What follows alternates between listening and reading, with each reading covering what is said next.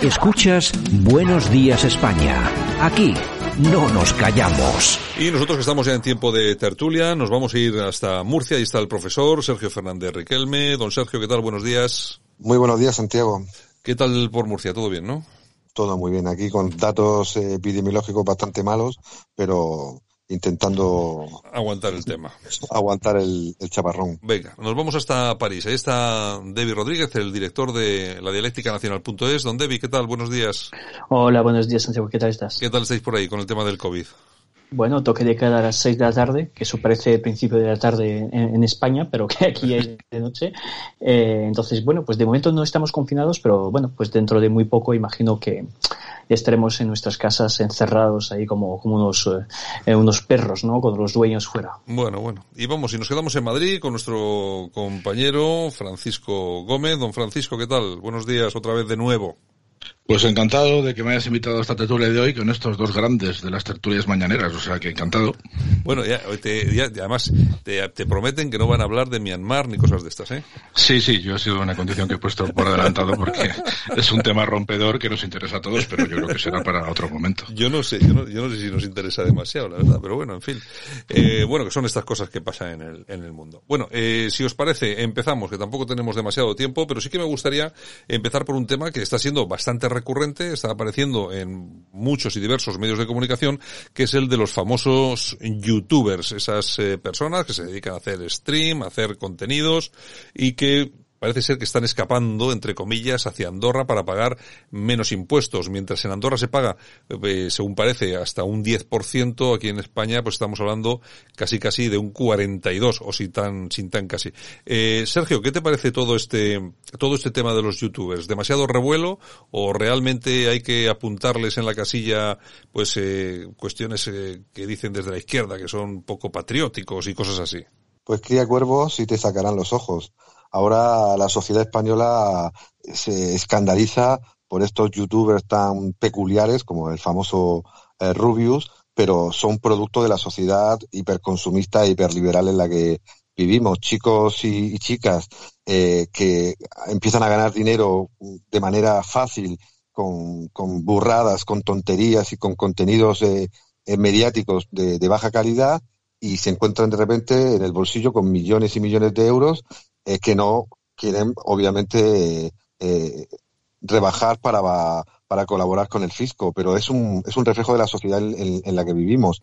Antes hemos visto a futbolistas, actores y actrices eh, y políticos que a las primeras de cambio y en cuanto conseguían fama y dinero, pues huían a paraísos fiscales o a nuestros paraísos fiscales más cercanos como Gibraltar o Andorra eh, es un poco extraño que la sociedad se escandalice cuando somos nosotros los que les damos pábulo a estos señores y señoras, hacemos que ganen millones y millones y que luego eh, deciden en marcharse ante una fiscalidad española que es bastante peculiar y, y sobre todo porque eh, estos eh, eh, youtubers que se escapan eh, también están encontrando mucho apoyo más del que yo pensaba en la sociedad.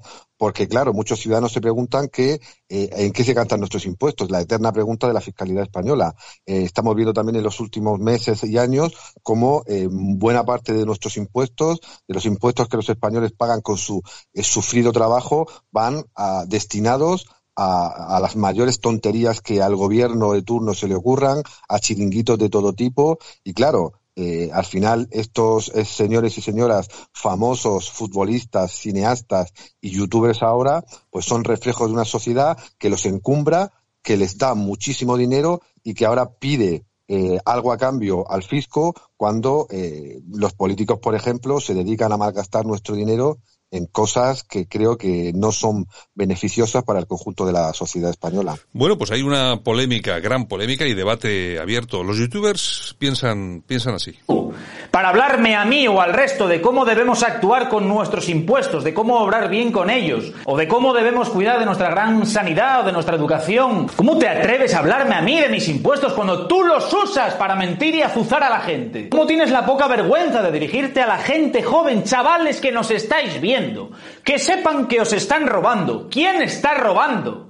¿Quién está robando? ¿Por qué miente? ¿Y por qué dices que les están educando a no pagar impuestos? ¿Qué youtuber está diciendo que no hay que pagar impuestos? Mentiroso. Tanto que te informas, que siempre estás ahí con la tablet y con los datos y siempre estás muy bien informado y diciendo a la gente que, que fallan sus datos y su información y tú no. Deberías saber que los youtubers, de hecho, pagan absolutamente todos sus impuestos porque no pueden dejar ni un euro para la caja B. Porque precisamente todo lo que facturamos a través de Google queda totalmente transparente para nuestra hacienda. Así que Javier, cuando quieras debatir con un youtuber y hacerte el guay diciendo, oye, de verdad, yo mira desde el respeto, pero... y después no dejas hablar, cortas, tergiversas, manipulas y mientes, llámame a mí. Llámame a mí, llámame a mí, que conmigo se te termina la tontería pronto. Me imagino que tú tendrás un poco más de decencia, que yo sé que tienes más decencia que Risto y seguramente no me cortes. Pero es que el día que me plante yo en un plato de televisión os dejo a la mitad en paro.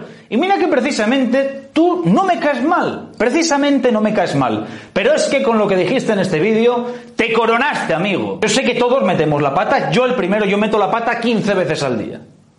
Pero por favor, Javier, deberías rectificar públicamente, deberías salir en tu programa. Bueno, se refiere a uno de los tertulianos de un programa de, creo que es en eh, una tertulia de Telecinco que se hace por la mañana.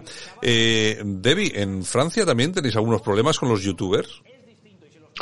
Bueno, no, eh, este debate no se, no se planteó así en, en Francia, no, no tenemos tanto debate acerca de este, de este tema. Eh, creo que Primero porque los políticos roban menos. Sí, puede básicamente. roban menos, ¿no? Eh, y que la gente aún no se dio cuenta. Yo creo que la cuestión hay que plantearse de otra forma. Eh, primero, ¿cuáles son las, las misiones básicas del Estado normalmente? Policía, justicia y defensa. Bueno, la policía eh, les, la estamos dejando sin, equiparación eh, entre Mossos y Policía Nacional, en, trabajando en condiciones muy malas, ¿no? Eh, hay que haber más agresiones, hay más, más violaciones, más eh, violencia en nuestras calles, en el metro de Barcelona, en estos sitios, eh, la justicia tampoco está bien y, bueno y defensa el ejército está ahora mismo con, eh, con vamos a decir un material del siglo pasado no eh, teniendo incluso un enemigo en el sur que es Marruecos que está teniendo un, vamos a decir un rearme militar bastante potente no esas tres misiones básicas el Estado no está haciendo nada para cumplirlas no en cambio, eh, el Estado te dice cómo tienes que educar a tu hijo, eh, financia chiringuitos donde mm, realmente están ahí militantes políticos en, en, en, enchufados. Eh, entonces, claro, la gente lo que se dice, bueno, es que mi, mis servicios públicos son cada vez más malos, eh, educación, eh, sanidad, bueno, ya lo hemos visto con la crisis del coronavirus, y yo sigo pagando impuestos y cada vez más impuestos, porque no estamos bajando los impuestos, estamos aumentando los impuestos. Entonces, estos jóvenes que no han conocido la España de los 80 eh, o la España de los 90, lo que ven es que mmm, no quieren financiar un Estado como este. Y yo lo puedo entender perfectamente. Ahora bien, ahora bien, hay dos soluciones. O cambias el país o haces que el impuesto se pueda eh, utilizar para cosas importantes, por ejemplo, potenciar una industria que estamos perdiendo cada día, eh, potenciar algunos sectores que estamos viendo eh, caer en la economía, o eh, hacer lo que están haciendo ellos, diciendo, pues yo me voy, eh, voy a pagar en, en otro país eh, menos impuestos y con este dinero que me voy a quedar, pues lo voy a invertir en otras cosas, ¿no? En, por ejemplo, ayudar a mis padres o en mi futuro. Y eso lo puedo entender perfectamente. Pero yo creo que la, la, la pregunta es esta. Si mañana potenciamos nuestra industria, si mañana usamos nuestros impuestos realmente para ayudar a la gente y no para políticos enchufados, eh, ¿tú crees que esta gente volvería a España? Yo creo que sí. Porque tú has vivido en Andorra, pero ¿quién quiere vivir en Andorra? ¿Pero quién quiere vivir en Andorra? Tú si puedes vivir en tu país, vuelves a tu país, como todos esos millones de jóvenes, centenares de miles de jóvenes que están viviendo en Londres, en París, en Berlín. ¿Quién quiere vivir en París? Yo, pues yo, cuando puedo me voy, amigo. ¿Qué estoy haciendo aquí? Yo nada. Entonces, eh, yo creo que ningún país del mundo puede competir con, con lo magnífico que es España. Bueno. Entonces, claro, si podemos hacer un país mejor mañana, esta gente volverá y volverá a invertir su dinero en nuestro país. Así hay que plantearse la pregunta. Después, bien, eh, hay mucha gente, como por ejemplo el señor Echenique, que dice, eh, son poco patriotas, eh, no quieren pagar Hacienda. Pero amigo, tú no has dado de baja al, al, de alta, al, de alta. De alta, perdón, no has dado de alta al trabajador que estaba contigo eh, haciendo tus vídeos e encargándose de tu vida. Entonces, ¿qué me vas a dar a mí y a estos jóvenes lecciones de patriotismo cuando tú eres un enchufado? Entonces, claro, puedes plantearte la pregunta de, de, formas diferentes, ¿no? Eh, distintas. En yo creo que en esto estamos de acuerdo con Sergio, pero no lo vemos de la misma forma. O sea, ¿cómo hacemos mañana para mejorar el Estado, para hacer que esta gente vuelva? Mm. Esa es la pregunta. Francisco, comentaba, comentabas eh, eh, antes, y yo eh, leyendo aquí el Twitter de Yolanda, de Yolanda Cauceiro, ahí tiene un tuit que dice lo siguiente. No voy a criticar a los youtubers. Si pudiera, pondría mi dinero lo más lejos posible del Falcon, las putas de los ERE, de la coca socialista de Andalucía, del crédito que deberían pagar los podemitas de Galapagar o de la factura de hoteles de lujo para inmigrantes. Soy culpable. ¿No, no crees, eh, Francisco, que es, yo creo que es eso, es una definición eh, clarísima de lo que está pasando en, en este país, que los ciudadanos están viendo en qué se está gastando el dinero, lo mal que se gasta el dinero, los problemas que hemos tenido en la pandemia y que incluso los que no tienen dinero piensan que si pudieran se irían a otro sitio con su dinero antes que gastarlo con lo que lo están gastando en este gobierno. Sí, efectivamente. Por eso a mí la sensación que me da es que a través de los medios, en, en todos los debates en los que se está tratando este asunto, eh, se está criminalizando a estos chavales que, desde luego, bajo mi punto de vista, no son ejemplo de nada. O sea, al final son unas, son unas personas que seguramente están, están eh, gestionando su futuro de una forma cortoplacista porque al final su negocio es ese y, desgraciadamente, pues influyen directamente en, en los chavales, en la gente joven que ven una salida profesional, dedicarse a hacer el bobo por las redes y forrarse a corto plazo pero hay que reconocer que son una minoría. Es verdad que también atenta contra la libertad de cada cual, es decir, cada uno es libre de irse donde le dé la gana. Y es verdad que como se trata de esta gente, se les critica de esta forma tan, tan bueno, pues eh, de huello, sencillamente por, porque son millonarios. Pero vamos, eh, es lo mismo que si cualquiera de nosotros nos vamos mañana a trabajar a Alemania y pagamos nuestros impuestos allí. O sea, al final es una persona que libremente ha decidido marcharse de su país pues para pagar menos impuestos, lo cual, lo cual es absolutamente loable. Yo creo que aquí el problema es que se puede enfocar desde desde el punto de vista, como decía Debbie, desde el punto de vista de lo que es el Estado. Tenemos un Estado con una fiscalidad brutal. A mí me da la sensación que la presión fiscal es excesiva en este país y que eh, ello invitaría seguramente a que cualquiera que tenga, que tenga posibilidades, pues coja las de Villadigo y se marche, efectivamente. Pero hay que reconocer que la mayoría de los españoles, lógicamente, nos quedamos en nuestro país y asumimos nuestras responsabilidades fiscales pagando todos los años y todos los impuestos que nos corresponden. Pero desde luego es un debate bajo mi punto de vista sobredimensionado, porque tenemos ejemplos de estos, con, como decíais antes, deportistas, actrices, actores, gente de todo tipo, que en el momento que tiene la ocasión, pues coge y se va sencillamente a pagar menos donde sea. Me parece bien que desde el punto de vista del Ministerio de Hacienda se tenga un estricto control de esta gente para ver si realmente se marchan y no vuelven eh, o no se aprovechan de los servicios que España les podría dar por tener la doble nacionalidad, imagino, eh, suponiendo que, en Andorra se la hayan dado, que no lo sé, lo desconozco. Eh, por eso te digo que al final, pues lo que me decías del tuit de, de Yolanda, pues estoy totalmente de acuerdo con ella. Al final, pues eh, es una sensación que se tiene en España generalizada porque estamos conociendo a través de, todos los medios de información y, redes sociales, pues en lo que se malgasta el dinero. Entonces, claro, clama al cielo que, a uno, cuando le toca en el bolsillo, pues se echan las manos en la cabeza pensando en, todo tipo de, dispendios en los que se malgasta las cosas, en los que se malgasta el dinero público. Pero bueno, es que como el dinero no es de nadie, como dice Calvo. Como dice, la ministra. Bueno, eh, Sergio, de todas formas, yo comparto de lo que has dicho, pero también es cierto que habría que habría que explorar un poco más la situación porque aquí estamos cargando eh, contra yo que sé ocho o diez youtubers que son simplemente youtubers cuando realmente los culpables de que esto ocurra, no con los youtubers, sino con muchas más personas, es seguramente las políticas de este gobierno y de todos los gobiernos, que son unas políticas sangrantes que no hacen más que meter la mano en nuestro bolsillo.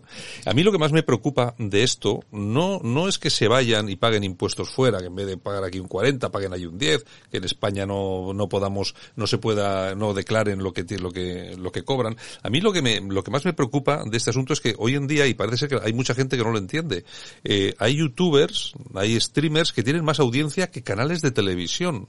Y esto lo que implica es que lanzan el mensaje sobre todo a gente muy joven que todavía no está produciendo, pero dentro de muy poco tiempo va a producir y que van a salir al mercado laboral, empresarial, con su startup o lo que sea, con esa mentalidad de irse donde haga falta con tal de pagar menos impuestos. Sergio. Pero claro, si juegas al mismo juego que los poderes globalistas, tienes que eh, tener eh, la capacidad de asumir las consecuencias. Porque eh, si tú apuestas por un libre mercado totalmente desenfrenado, estos señores tienen el derecho, como ha dicho Francisco, a cambiar su residencia o a pagar impuestos donde quieran, como pasa en la propia Unión Europea, donde hay empresas tecnológicas supermodernas y superprogresistas que pagan impuestos mínimos, por ejemplo, en Irlanda. Es decir, cuando uno asume el eje, el camino eh, de un Estado, tiene que darse cuenta de cuáles son las consecuencias que debe afrontar. Estos chicos, pues posiblemente son el, eslabón más débil eh, para intentar recuperar dinero en una época de crisis tan, tan profunda. No se tocan eh, los dineros de los partidos políticos, no se tocan los dineros de los sindicatos, no se tocan los dineros de los chiringuitos ideológicos que, que gastan 50.000, 100.000, un millón de euros en estudios de género que interesan a, bien pocos, pero se va a este sector minoritario muy llamativo por, la influencia que ha señalado en los jóvenes y en, y en, las redes sociales, pero claro, no se toca el nudo de la cuestión que ha señalado eh, David, qué recursos necesita un Estado y de dónde puede conseguirlos. ¿Qué pasa? Que llevamos muchos años estrangulando a las clases obreras y a las clases medias, mientras que a los millonarios que pueden pagar donde quieran y como quieran, eh, de manera mediática o de manera simbólica, de repente eh, se lanzan campañas de persecución, a veces a los futbolistas, a veces a los cineastas, ahora a los youtubers, pero a los políticos, a los sindicalistas o a los chiringuitos que tanto eh, florecen en España, a esos no se les toca el bolsillo.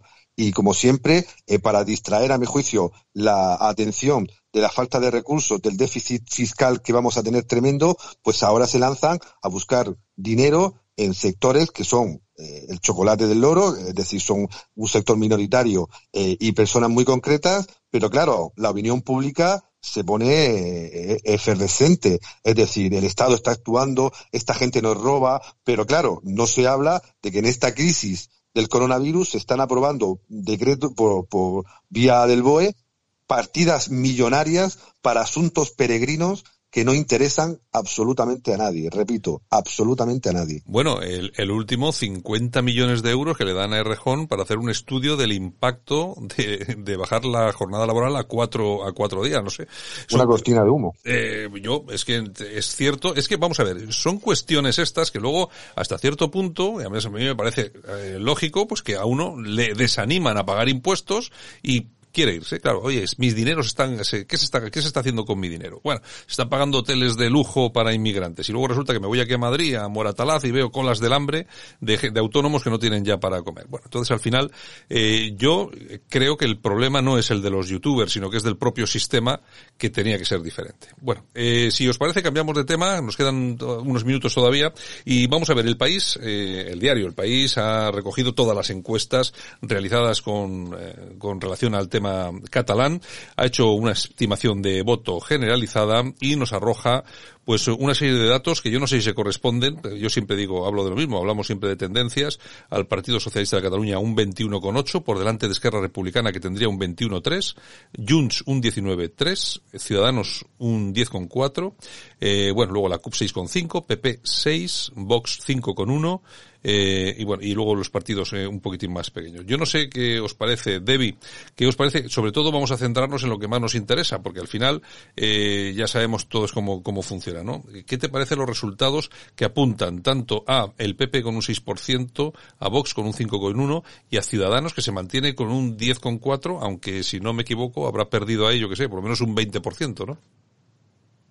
Sí, han perdido mucho los ciudadanos, ¿no? La pregunta que yo siempre hago es quién vota al Partido Socialista a nivel estatal yo diría quién vota a Ciudadanos a nivel local, porque a nivel catalán, ¿quién puede votar a, Ciudadanos? El discurso de Ciudadanos no es tan claro. Y cuando, los catalanes votaron a Ciudadanos la última vez, todos se fueron corriendo para Madrid. O sea, que al final es votar a Ciudadanos es votar a un partido que te va a abandonar. Te va a abandonar eh, ante eh, los, los supuestos antifascistas, te van a abandonar ante los independentistas de Esquerra y de Junts, te, va a abandonar ante la Unión Europea porque dicen que la Unión Europea es tan buena, tan buena que no hay que luchar en contra de ella. Eh, entonces, bueno, es un partido que realmente no, no puede representar a la gente, yo creo. Bueno, y, lo, ahora lo interesante con estas elecciones es de ver, es, eh, vamos a ver con quién va a pactar Esquerra porque mm, realmente cuando vemos un empate entre Junts, Esquerra y el PSC, la pregunta en, en el 2003 era, eh, ¿va Montilla a pactar con Esquerra y con Iniciativa per Catalunya Verds? Pues la pregunta era para el PSC. Ahora la pregunta va a ser para Esquerra, porque Esquerra va a tener que elegir entre Junts o el PSC y yo no creo que van a elegir eh, al PSC. ¿eh? ¿eh? realmente podrían estar más bien eh, apoyando a Junts con un independentismo fuerte, real, identitario, yo diría incluso racista y, xenófobo, y, no a la iniciativa de, Salvador Illa, ¿no? Además, teniendo un presidente como Illa que no supo ni gestionar una, una pandemia como, la que vivimos, no le vamos a dar eh, la gestión de una región que quiere separarse del resto de España, ¿no? Eh, y eso también nos tendría que eh, cuestionar sobre la voluntad de, de, Vox de apoyar la candidatura o más bien la presidencia de ella en, en los próximos meses. Eh, ¿cómo es posible que Vox apoye a una persona como Salvador Illa? O sea, no, eso no se entiende. Yo creo que fue un grave error, un muy grave error de, Vox eh, apoyar a, esta idea.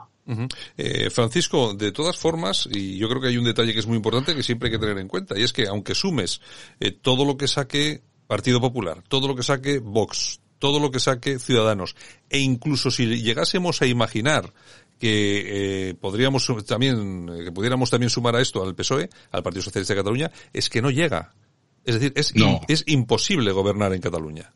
No, no llega, no llega. Aquí, aquí es, el resultado es así, aproximadamente salen unos 65 escaños, con lo cual no es suficiente. No, aquí lo que está claro es que la, la relación importante, que es lo que está soterrado, es, eh, son los acuerdos eh, tácitos que hay entre Esquerra y, y, el Partido Socialista a nivel nacional, es decir, en, Madrid, ¿no?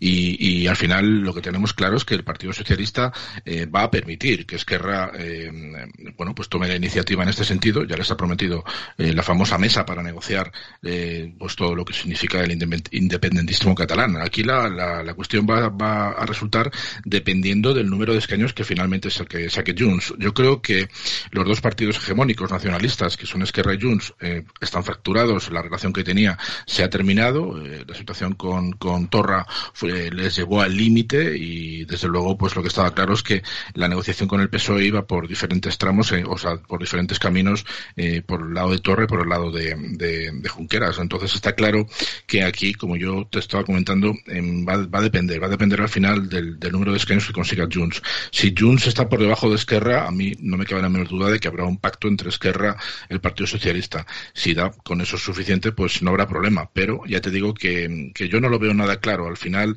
la opción más, más lógica sería que se que se reeditara el acuerdo actual, pero, pero bueno, como actualmente ellos están manifestando, parece ser que entre, entre los dos partidos del partido de, de, de, Torra, bueno, Junts por Cataluña y Esquerra, parece que no van a llegar a acuerdos, pero bueno, la situación es ahora mismo ingobernable.